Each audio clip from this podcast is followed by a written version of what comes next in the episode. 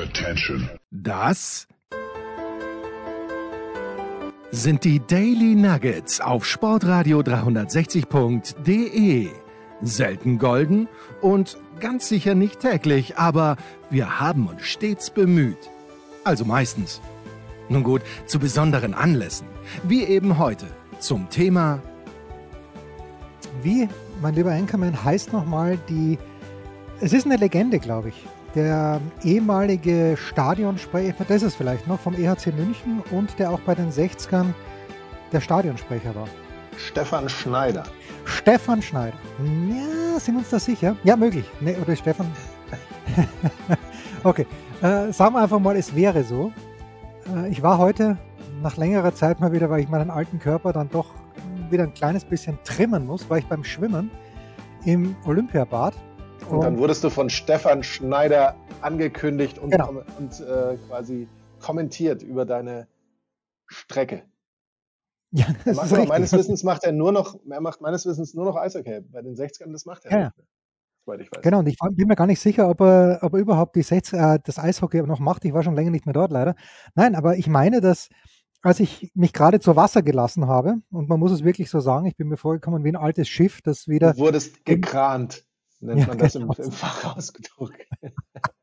und irgendjemand hat dann auch eine Sektflasche nach mir geschmissen, aber ich bin, konnte zum Glück ausweichen. Aber ich meine, dass da Stefan Schneider tatsächlich auf einem kleinen, auf einer Bank äh, gesessen ist und es hat ein bisschen so ausgeschaut, weil er war fantastisch frisiert. Ich glaube sogar geföhnt. Es hat ein bisschen so ausgeschaut, als ob er noch unschlüssig wäre, ob er sich jetzt wirklich auch zu Wasser lassen sollte. Aber ich, ich finde es schön, wenn man einen Tag mit so einer Promi-Begegnung eröffnet. Geht ihm sicherlich genauso. Er, Ja. er wird wahrscheinlich äh, ganz perplex gewesen Ja, sein, als er dich Producer. gesehen hat und wird sich gedacht haben, äh, ich weiß jetzt gar nicht mehr, was ich da soll. Und vor allem, wenn ich den rüber da so seine Bahnen ziehen sehe, wie ein, als wie ein Motorboot geradezu, dann äh, sehe ich mich sehr undeutlich im Wasser, wird er sich wahrscheinlich gedacht haben. Und entsprechend wirst du seinen Tag mit Sicherheit genauso gestaltet haben wie, wie er deinen. Die Frage ist allerdings, war er es wirklich oder war es möglicherweise ein, ein Bademeister, der über eine ähnliche äh, Bräunung und Frisur verfügt? Ja, also die Bräunung. wir- nicht. Ja, man, man weiß es wirklich nicht. So. Ähm, zwei Themen, die ich gerne ansprechen möchte. Gestern Abend ähm, bin ich schon kurz vorm Zusammenbrechen, weil Australian Open, es geht immer früh los. Ich bin alt, muss früh aufstehen. Ist ganz schwierig für mich, irgendwas nach 19 Uhr zu veranstalten. Aber ich zeppe so ein bisschen durch und dann bleibe ich hängen bei ähm, Sky Doku heißt der Kanal, glaube ich. Und ähm, da steht nur, ich weiß noch nicht, was ist, also zuerst die Einblendung, König Otto. Und ich denke mir, ja, bin eh gerade in meiner historischen Phase, warum nicht irgendwas, das wird wahrscheinlich irgendein ein Welfe oder ein Staufe gewesen sein, aber natürlich, es geht um Otto Rehagel, es geht um den Run der Griechen ähm, 2004 im Estadio, ist es De La Luz oder De Luz? Da, Dalus. Dalus, genau. Ich, die dritte Möglichkeit ist richtig. Ähm, und ich habe mir dann gedacht, und jetzt brauche ich deine Einschätzung, aber wie, wo, wo muss man in Sachen deutsche, deutschsprachige Trainer Otto Rehagel ranken? Also Nummer eins Boah. ist, Otto, äh, Nummer eins ist Ernst Happel. Dann kommt mal lange nichts, aber wo, wo kommt dann Otto Rehagel? Weil ich glaube, ich glaube wirklich, dass Otto Rehagel, Otto Rehagels Lebenswerk massiv unterschätzt wird. Ernst Happel kommt an eins. Ja, sage ich einfach mal so. Ähm, da, da würden mir ähm, zwei andere mit, also offensichtlich ist, ist es gut, ähm, ein H im Nachnamen zu haben, weil Hitzfeld und Heinkes Ja. würden mir da auf alle Fälle äh, auch einfallen, die, die, die da reinkämen. Wo ist Otto Rehagel einzusortieren? Ich Ja, du, glaube, musst, du musst auch Klopp dazu nehmen, sorry. Klopp hat die Champions League gewonnen, hat mit Dortmund zweimal die Meisterschaft gewonnen. Also ich würde da Klopp schon auch mit reinnehmen, mittlerweile. Absolut. Äh, da bin ich dann nur, ähm, da sind wir noch nicht so weit über ein Lebenswerk zu sprechen. Ja, Auch Irgendwie so, da, da würde ich jetzt tatsächlich ähm, deswegen nur, äh, dann sind wir vielleicht auch beim nächsten Haar mit Herberger. Man merkt irgendwie, die haben die, die Haas haben Deutschland geprägt, ne, so ein bisschen. Ja. Ähm, der, äh, landen. Aber boah, wo ist Otto Rehagel? Ich glaube, er hat sich mit, mit seiner Zeit beim FC Bayern, auch wenn die nur kurz war, massiven Schaden schon zugefügt, Ja. weil man darüber ganz viel andere Dinge vergessen hat, nämlich zum Beispiel diese, diese wirklich prägende und ja durchweg erfolgreiche ähm, Phase bei, bei Werder Bremen, die, die ihn, die Bremen, die ähm, auch den deutschen Fußball da schon, ja, schon geprägt hat, würde ich auf alle Fälle sagen. Und dann, klar, kommt natürlich diese Phase mit Griechenland, die, wenn man jetzt genau ins Detail reinschauen würde, würde man sagen, ah, das war doch Anti-Fußball, ah, das kannst du nicht anschauen. Kommt es, es doch völlig, e, es ist völlig egal. Es war das Pragmatischste, was möglich war. Du kannst ja nicht sagen, okay, passt mal auf, wir spielen jetzt One-Touch und Tiki-Taka und entwickeln noch irgendwas anderes Tolles und spielen jeden Ball mit der Hacke, wenn, wenn du eben bei allem Respekt einen Haufen Rumpelfußballer hast. Ja, ja. Und entsprechend, wenn du so einen Pragmatismus hinkriegst und tatsächlich aus dieser Summe der Einzelteile, die für den normalen Aficionado, wie man auf Griechisch sagen würde, überhaupt nicht zusammenpassen, wenn du aus sowas äh, eine Mannschaft formst, die von mir aus auch mit Spiel und Turnierglück oder so, aber das ist ja völlig egal, dann den ultimativen Preis holt. Ich weiß gar nicht, wie viele Mannschaften sind damals angetreten. War das ein 32? 16er, 16er. 16er, 16er oder das, da war der Fußball ja noch in Ordnung, könnte man fast sagen. Äh, da hätten also 15 andere hätten sich alles Mögliche abgebissen, um das zu schaffen. Und die rumpeln sich dahin und die 15 anderen waren vielleicht sogar jede für sich äh, theoretisch besser aufgestellt, dann muss man schon sagen, ist das die größte Leistung natürlich, die in dem Zeitpunkt möglich war. Aber äh, ich bin naja, nicht in der Lage, Otto Rehagel tatsächlich jetzt äh, im Hinblick auf ähm, deutsche Trainer einzusortieren. Aber ja, ich glaube, auf, wahrscheinlich Top 5. Top 5 ist Top aber, also unter den, unter den nicht mehr aktiven Top 5 könnte man, könnte man schon sagen, ohne dass man jetzt natürlich ähm, naja, andere vergisst, ja. Ja, muss, muss man die Weltmeistertrainer dazu nehmen? Muss man Beckenbauer, muss man Löw dazu nehmen? Ich weiß es nicht. Äh, Beckenbauer ja auch UEFA-Cup-Sieger immerhin mit den Bayern, aber es sind halt am Ende des Tages schon die Bayern. Ich weiß nicht, ob ist Beckenbauer damals in dieser Saison auch Meister geworden mit den Bayern? Ich glaube nicht. Er, er, war ja auch nur Teamchef in gewisser Weise. Irgendwie ist Beckenbauer, er ist halt eine Lichtgestalt. Ja? Ob Beckenbauer jetzt zu den klassischen Trainern gehört, die vielleicht Spielern erklärt haben, wie sie verschieben sollen und äh, dass sie irgendwie hier Überzahl schaffen sollen und sowas, das, das kommt gerade durch dieses berühmteste aller Motti, die, die, das ja ganz klar von ihm stammt, geht raus und spielt Fußball, wird das ja schon in gewisser Weise konterkariert. Er war wahrscheinlich der, der den Spielern halt die Sicherheit gegeben hat und letztendlich gesagt hat, du weißt was, wenn, wenn der sich, wenn der sich gegen dich stellt, spürst du ihn aus. Oder, oder, oder, oder, oder dann passt halt rüber auf den, auf den Klinsmann oder was weiß ich. Ähm, das, es, das wirkt dann schon eher so in die motivatorische und eben ja Teamchef-Richtung. Also ob man Franz Beckenbauer da einsortieren kann, darf, muss, wegen der Erfolge wahrscheinlich ja. Ja, äh, ich glaube von einer abkippenden sieben oder acht oder sechs, äh, sechs, sechs. hätte er sich vorher mit, mit, der Nachspeisengabel ins Auge gestochen, bevor er sowas gesagt hätte. Man darf bei Otto Rehagel auch nicht vergessen, Kaiserslautern. Ja, oh ja, ja. bestimmt. Ja, ja, ja. ja. Äh, erste, erste Spiel gewonnen gegen die Bayern und danach, they never looked back. Und das ist eigentlich, also natürlich, diese Bremer Mannschaften waren grandios. Ähm, ist er überhaupt ein ganzes Jahr in Bayern Coach gewesen? Ich weiß es gar nicht. Ich, glaub, ich glaube auch fast nicht. Das war so ein richtig von Anfang an völlig schwachsinniger Move von allen genau, Seiten. Genau. Otto Rehagel hat da mit Sicherheit sich jetzt nicht arm gemacht. Ja, äh, in der Zeit hat er nochmal schön die Taschen voll und so. Aber es hat eigentlich von A bis Z nie gepasst. Ja, ja und hat er nicht, was war auf seinem Türschild? Was Rembrandt?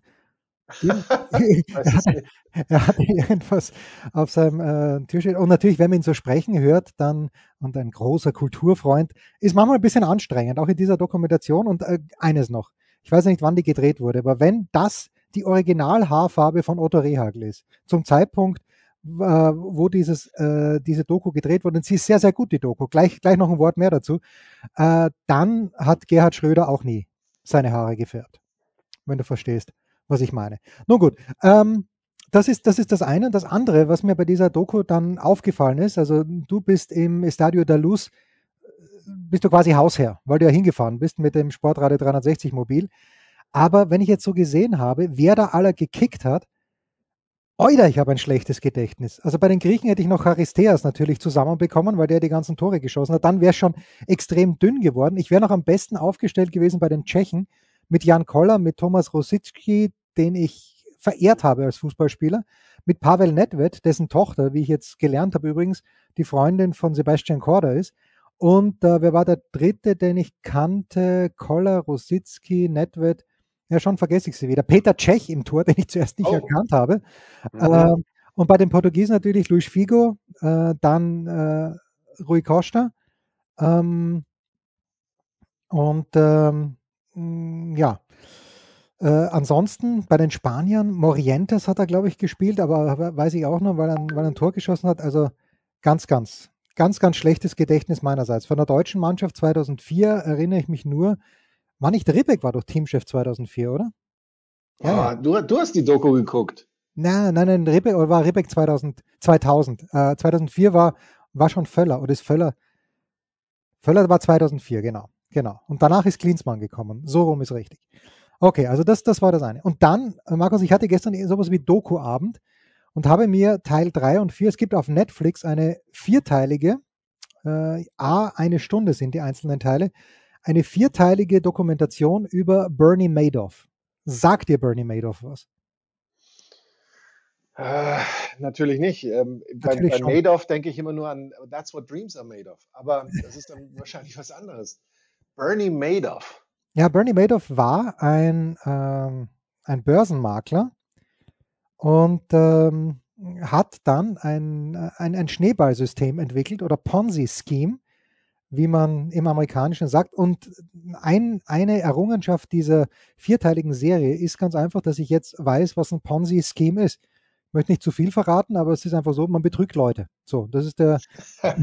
man, gibt ihn, man gibt aber jedem den Glauben, dass er an diesem Kuchen ja, genau. teilhaben kann und dass er ein ganz wichtiger ähm, Teil dieses Systems ist und dass es nur mit ihm geht. Und, und manche freuen sich ja auch, wenn sie ein bisschen ähm, äh, na, hilf mir, wie sagt man nochmal, äh, es ist ja aufgebaut auf äh, Provisionen sozusagen. Ja, ja. Wenn man dann also ein bisschen Provision kriegt und jeder hat den Antrieb, ah, ich muss äh, alle möglichen Leute mit, mit reinziehen, weil du, du verkaufst ja im Grunde deine Verwandten, deine Freunde, weil du denen das ja auch andrehst, aber du bist natürlich bis, bis unser einer so etwas mitbekommt, ist, sind die oberen Hierarchien, Hierarchieplätze ja schon vergeben, äh, sodass man nur noch denen zuarbeitet, selbst äh, komplett auf der Strecke bleibt, während die da oben ähm, große Partys feiern und sowas. Auch zu empfehlen übrigens, in dieser Hinsicht, wenn ich ganz kurz reingerätschen darf, die Serie in der ARD Moneymaker. Ja. Da, ähm,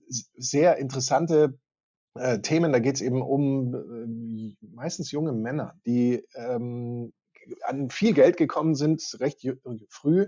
Und mindestens zwei dieser Moneymaker haben das eben auch über so Schneeballsysteme gemacht. Ähm, was das auch mit den Leuten macht, so ein, so ein Schneeballsystem, ist, ist Wahnsinn. Oder auch die Doku, aber dann gehen wir wieder zurück zum ähm, normalen Programm mit Jens Hulber. Äh, die Doku über, wie hieß sie, hieß sie Miss Cybercoin oder Miss Ach so, über diese Bulgarin? Oder? Über diese Bulgarin, genau. Ich weiß nicht mehr genau, wie die Doku ja, hieß. Ich habe es nicht gesehen, aber ich, ich weiß, worum es geht, ja. Aber auch das höchst verstörend, wenn du diese Veranstaltungen anguckst, und klar, das ist in gewisser Weise sektengleich. Alle bejubeln sich, yeah, wir haben die Superpower und wir können das alles verkaufen und das System funktioniert. Aber das, so ein Schneeballsystem funktioniert eben tatsächlich nur für die obere, weiß ich nicht, wie viele, ähm, wie viele Hierarchiestufen. Und die drunter sind dann die, die letztlich ihr letztes Geld da noch reinpulvern, aber ähm, den ganzen Laden am Laufen halten, ohne eben selbst irgendwas davon zu haben, außer dann am Ende den Bankrott wahrscheinlich. Ja, ja und bei, bei Bernie Madoff war es genau umgekehrt. Der hat, der, da waren die, die zuerst dabei waren, die waren äh, in the know. Und das war so, dass äh, Bernie Madoff hat ähm, sichere Returns versprochen, die es ja nicht gibt in der Finanzwelt. Ja, muss, muss, mhm. man, muss man ganz klar sagen. So. Und äh, wer zuerst bei ihm investiert hat, hat er gesagt, pass auf, ich, äh, du kriegst äh, ganz sicher pro Monat ein Prozent war es, glaube ich.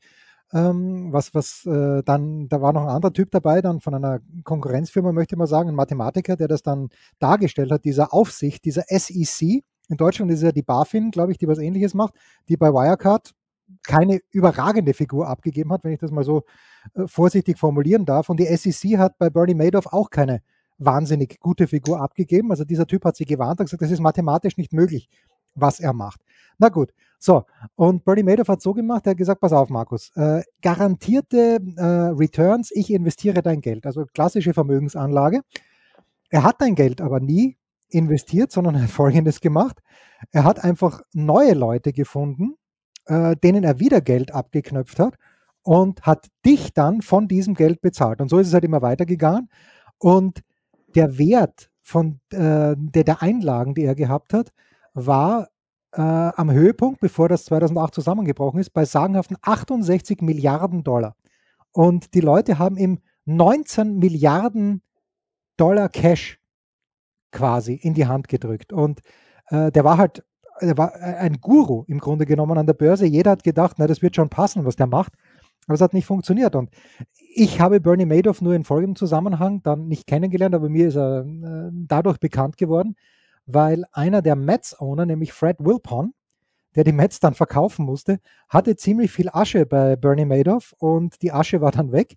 Und deshalb musste äh, Fred Wilpon die, ja, muss, musste die Mets dann mehr oder minder unter Preis verkaufen. Worauf ich hinaus will, Markus, ich es waren dann drei, vier Leute, die die Tränen überströmt äh, erzählt haben, dass sie durch Madoff gelingt wurden und dass ihre ganzen Ersparnisse weg sind. Und ja, das finde ich bedauerlich, aber ist es nicht so, dass du, ich meine, du, du, du setzt hier, du wettest und die Wette ist halt nicht aufgegangen. Und da fehlt mir dann schon ein kleines bisschen Empathie, weil die Leute, die da meinetwegen 200.000 Dollar ihm gegeben haben oder vielleicht sogar mehr. Und das waren Leute wie du und ich, die wir keine 200.000 Dollar einfach mal so haben. Ähm, aber bin ich ein schlechter Mensch, weil mir da die Empathie fehlt? Genauso bei Leuten, die in Wirecard investiert haben. Ja, ist eine Sauerei, was bei Wirecard abgegangen ist. Aber im Grunde genommen habt ihr eine Wette abgeschlossen und die Wette habt ihr verloren. Mm, ich glaube, bei Wirecard ist, ist es schon so, dass man da ähm, so ein bisschen darauf vertraut, natürlich, dass es ein, ein Regulativ gibt, das sich da so ein bisschen drum kümmert, dass man in die Bücher schaut und dass mal guckt, ob da alles sauber läuft und ob, wenn da jetzt eine Milliarde hier verbucht ist, ob es die auch tatsächlich gibt oder ob das nur ein Fantasiekonstrukt ist. Deswegen gibt es ja auch diese Regeln, äh, um eben Aktien auszugeben, dass du deine Bücher offenlegen musst und, und Bilanzen und, und was er sich.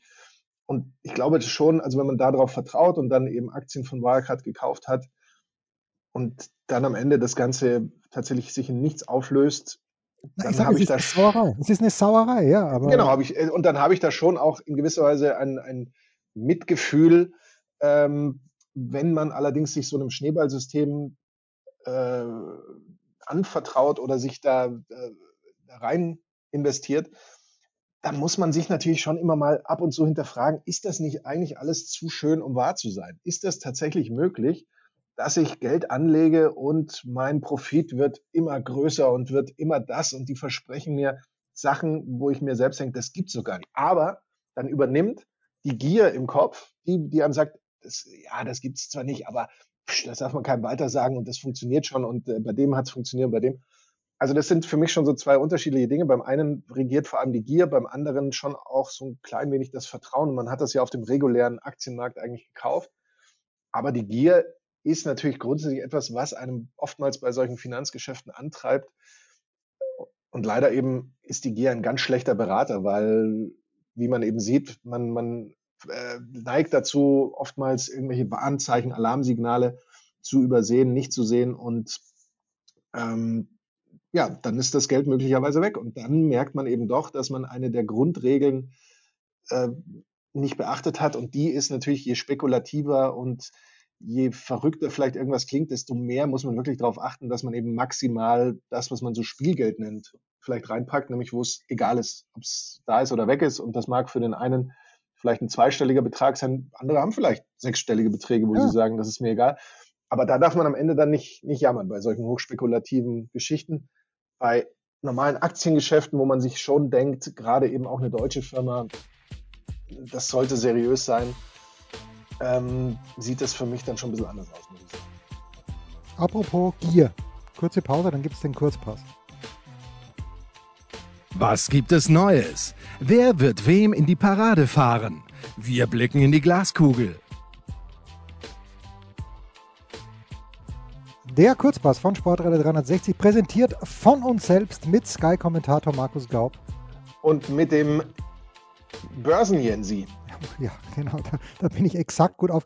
Ja, grundsätzlich Mathematik ja ein Steckenpferd eigentlich von mir, aber irgendwie an der Börse, ja, da, da, da, sind, da ist Michael Körner, glaube ich, ein eher ein Experte, viel, viel eher ein Experte. Na gut, wir schauen uns also die Spiele an diesem Wochenende, nicht alle, aber einige Spiele an diesem Wochenende an und beginnen mit dem Derby in Berlin wo äh, die Quoten bei einem ehemals befreundeten, also befreundet sind sie immer noch, aber eben nicht mehr liierten Wettbüro folgendermaßen aussehen. Äh, Hertha spielt zu Hause 3,5, wäre da die Quote 3,25 gäbe es für ein Unentschieden. Und äh, Moment, wir haben hier 2,2 für einen Auswärtssieg von Union Berlin.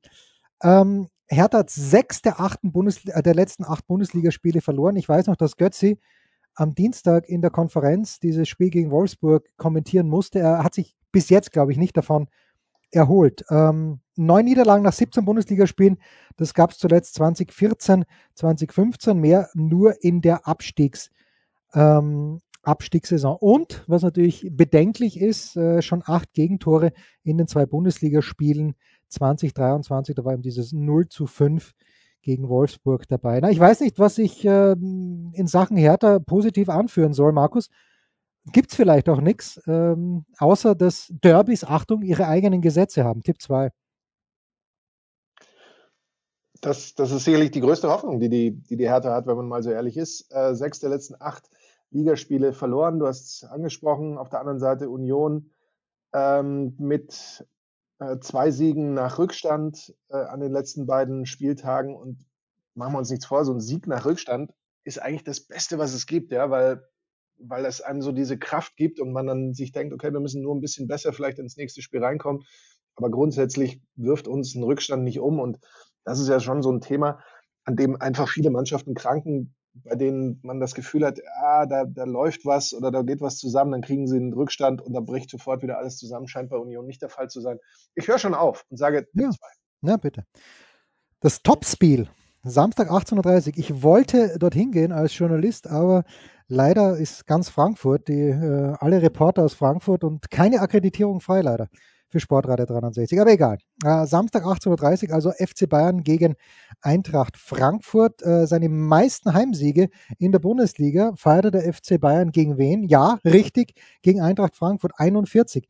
Nämlich, ich habe nicht ganz verstanden, äh, die Aufregung um Serge Gnabry. Ja, fliegt er halt nach Paris. Ich meine, soll nichts Schlimmeres passieren. Und dann sagt Brazzo, an seinem Ruhetag soll man sich hinlegen, äh, damit man für den nächsten Spieltag wieder fit ist. Also das das fand ich ein bisschen äh, 1998-isch. Aber vielleicht, vielleicht bin ich das nur so. Erstmals seit acht Jahren blieb äh, der FC Bayern mit diesen beiden 1 zu 1, wo er natürlich in beiden Spielen die bessere Mannschaft war, in Leipzig und in, ähm, äh, zu Hause gegen Köln. Aber erstmals seit 2015 in den ersten beiden Spielen eines Kalenderjahres wohlgemerkt sieglos. Die Quoten sind eindeutig 1,33 Bayern Sieg, 6 zu 1 unentschieden, 7 6,5 Auswärtssieg Frankfurt sehe ich hier nicht. Äh, ich dachte allerdings auch, dass Köln 6-1 verlieren wird. Bin mir jetzt nicht mehr ganz so sicher. Äh, ich sehe aber ein solides 3 zu 1 für die Bayern.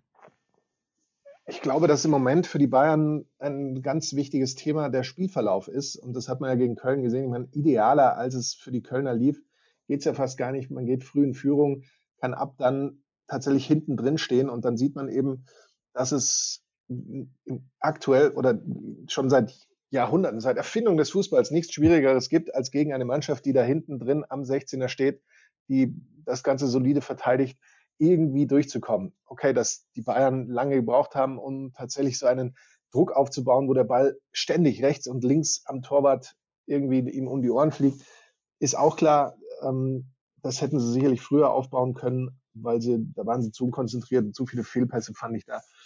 Ähm, aber das ist dann ein anderes Thema. Sollte Frankfurt sowas ähnliches gelingen, dann ist, ist da natürlich alles möglich in diesem Spiel, aber der normale Verlauf würde einem sagen, dass die Bayern darauf achten werden, ähm, eben den Gegner so nicht durchkommen zu lassen.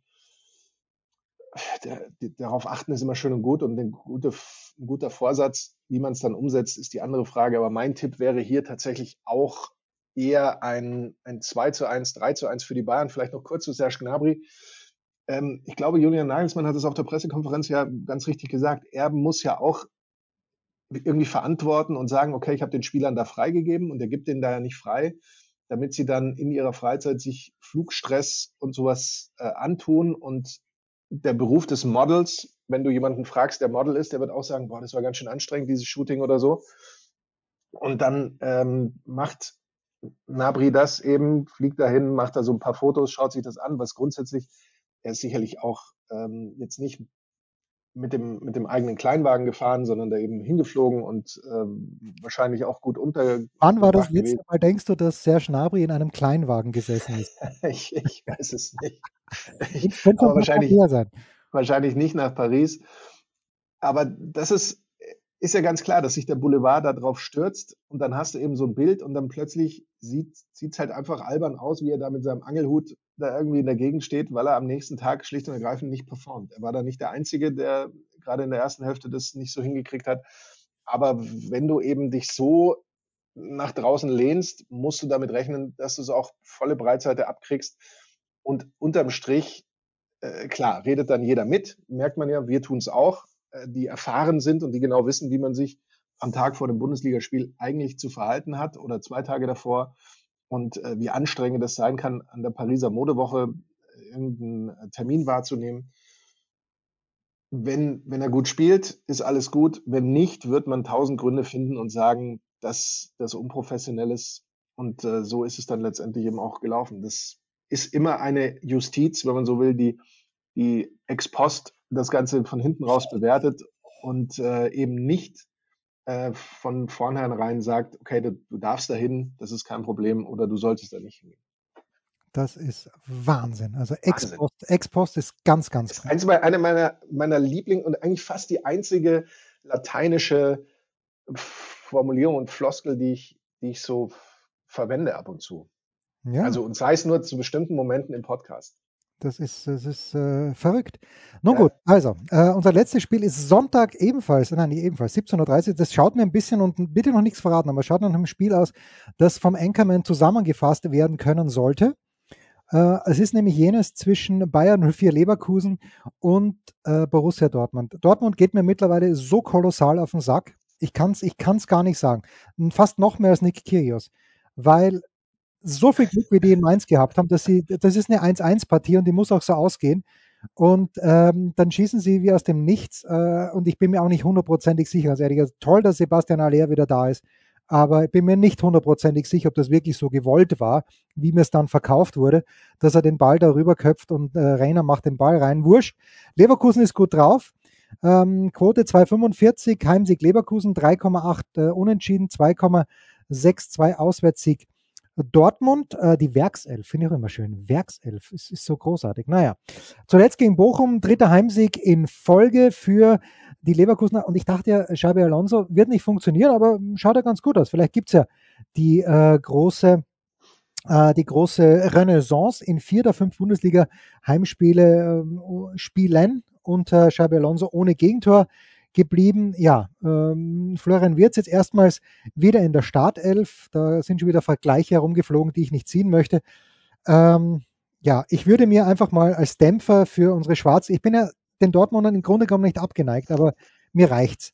Mich würde eine, kleine, eine kleine Abreibung für unsere schwarz-gelben Freunde äh, würde mir hier zu Pass kommen. Ich sag mal äh, 2-1 Leverkusen. Du hast ja angesprochen mit Xabi Alonso, da bin ich schon auch äh, wir waren doch alle skeptisch. Absolut. Ja. Bitte? Wir waren doch alle skeptisch irgendwie. Äh, wir sind es immer noch vielleicht sogar, aber dass, dass dann eben gerade auch sowas rauskommt wie jetzt in vier der letzten fünf Spiele kein Gegentor kassiert, würde man jetzt auch nicht denken, dass das so die Kernkompetenz ist und dass er da so die Defensive tatsächlich äh, hinbekommt. Ähm, bei Dortmund, du hast äh, angesprochen, gab es zwei Siege jetzt in diesem Kalenderjahr. Wie die dann zustande gekommen sind, da können wir auch mit Otto Rehagel argumentieren und sagen, das ist letztlich wurscht. Das sind sechs Punkte, die sie da ins Ziel gebracht haben. Ich glaube, dass Leverkusen ein sehr ordentliches, gutes Spiel abliefern wird. Ich glaube, dass es sogar ein sehr ansehnliches Spiel sein wird. Ja, glaube ich. Aber auch. am Ende wird es ein Sieg mit einem Torunterschied für den BVB sein. Achtung. Nein. Und damit Tipp 2 für mich. Ja, warum auch nicht? Du, du, you are in the know. Und das war's, der Kurzpass von Sportradio 360, präsentiert von uns selbst mit Sky-Kommentator Markus Gaub. Und mit dem Börsen-Jensi. Rausschmeißer gefällig? Gerne, denn spätestens seit dem ersten Buch Otto gilt auch bei uns. Eintritt frei.